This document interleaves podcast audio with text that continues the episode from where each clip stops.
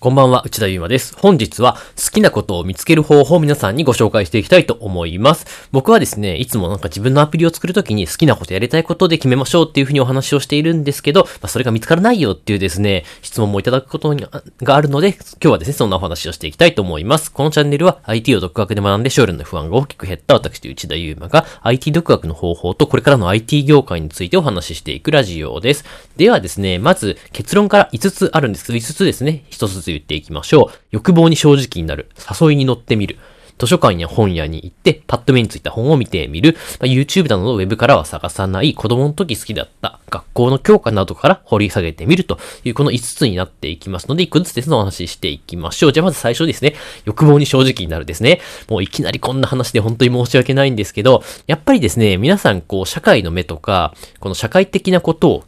結構気にして、欲望に正直になってない方って実は結構いると思うんですよね。まあ何でも好きなことをですね、言ってください。自分がやりたいことを言ってくださいって言われたらですね、ちょっとカッコつけてなんか社会的意義があることとか、なんか子供たちの役に立ちたいんですとか、困っている人を助けたいんですって話よく聞くんですけど、まずですね、そういったブロックを回取っ払いましょうっていうのがこの欲望に正直になってみるっていうことですね。まあ僕はですね、ご存知の方いると思うんですけど、結構ですね、女性が大好きで、まあ女性と遊ぶ時間が欲しいからビジネスを自動化したり、自分のアプリを作ったりみたいなこともやっているっていう一部もあるので、まずですね、そういったことにまず正直に自分の気持ちに正直になってみましょうっていうところですね。では次ですね、誘いに乗ってみるっていうことなんですけど、これどういうことかっていうと、人からの誘いに、まあ、とりあえず乗ってみるっていうことをですね、まあ、僕ですね、今趣味の中にダイビングっていうあのスキューバダイビングですね、海潜るやつがあるんですけど、もともとですね、全く海とか興味なかったんですよ。これ何かっていうと、知り合いの社長に誘われて、沖縄でですね、ちょっとダイビングやろうぜって言われて、まあ、ぶっちゃけ全然興味なかったんですけど、まあ、ちょっと沖縄でたまにはのんびりするもいいかなって、まあ、ノリで参加したんですよね。そしたら海の中潜るのって意外と楽しくてって結構ハマっちゃってですね、もう年にですね、3、4回はダイビングに行くようになってしまいましたので、そういった誘いに乗ってみると、新しい自分の楽しいことっていうのが見つかるかもしれません。そして3つ目ですね、図書館とか本屋に行って目についた本を見てみるっていうことをですね、まあこれですね、まあ普段と同じ行動をしていると、大体僕ってもうビジネス書とかに行っちゃうんですけど、そういったものをあえていつも通りの行動をせずにパッと目についたものを見てみるっていうのが大切なんですね。まあこっから生まれた僕の好きなことっていうのは実はですね、僕タロットカードってやっていて、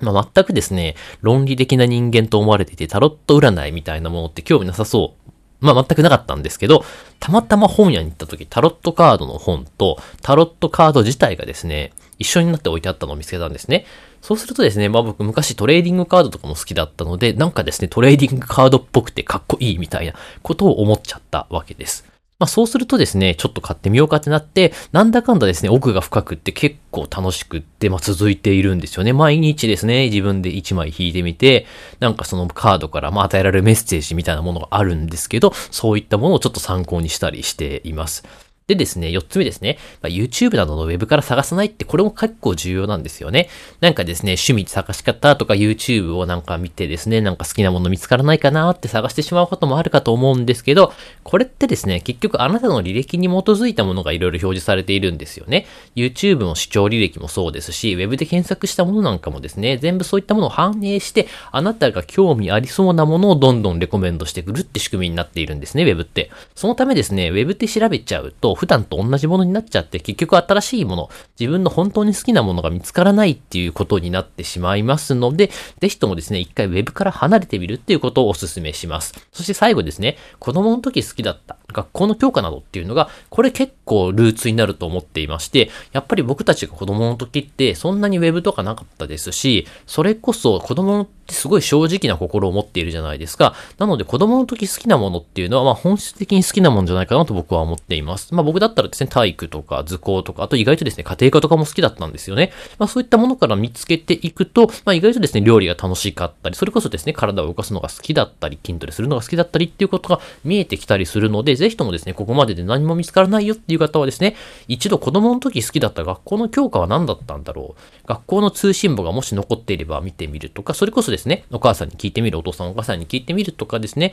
まあ、自分の子供の時をちょっと思い出してみるといいんじゃないかなというふうに思います。まあ、ちょっとですね、今回抽象的な内容になってしまったんですけど、自分のサービス、アプリを作るときって自分の好きなこと、絡めるってめちゃくちゃ大切なんですよね。なので個人的にですね、これらの方法、どれかですね、見ていくと何かしら見つかると思っていますので、ぜひともお試しいただければと思います。何かですね、これに関する質問とかご意見とかありましたらまたですね、コメント、メッセージいただければと思います。本日も最後まで聞いていただきありがとうございました。そして概要欄にはですね、僕がですね、プログラミングで将来の不安を大きく減らした、まあこういったですね、方法をメールマガジンで無料配信していますので、ぜひともですね、ご興味あれば、無料で読んでみてください。それではですね、最後までお聴きいただきありがとうございました。それではまた会いましょう。さようなら。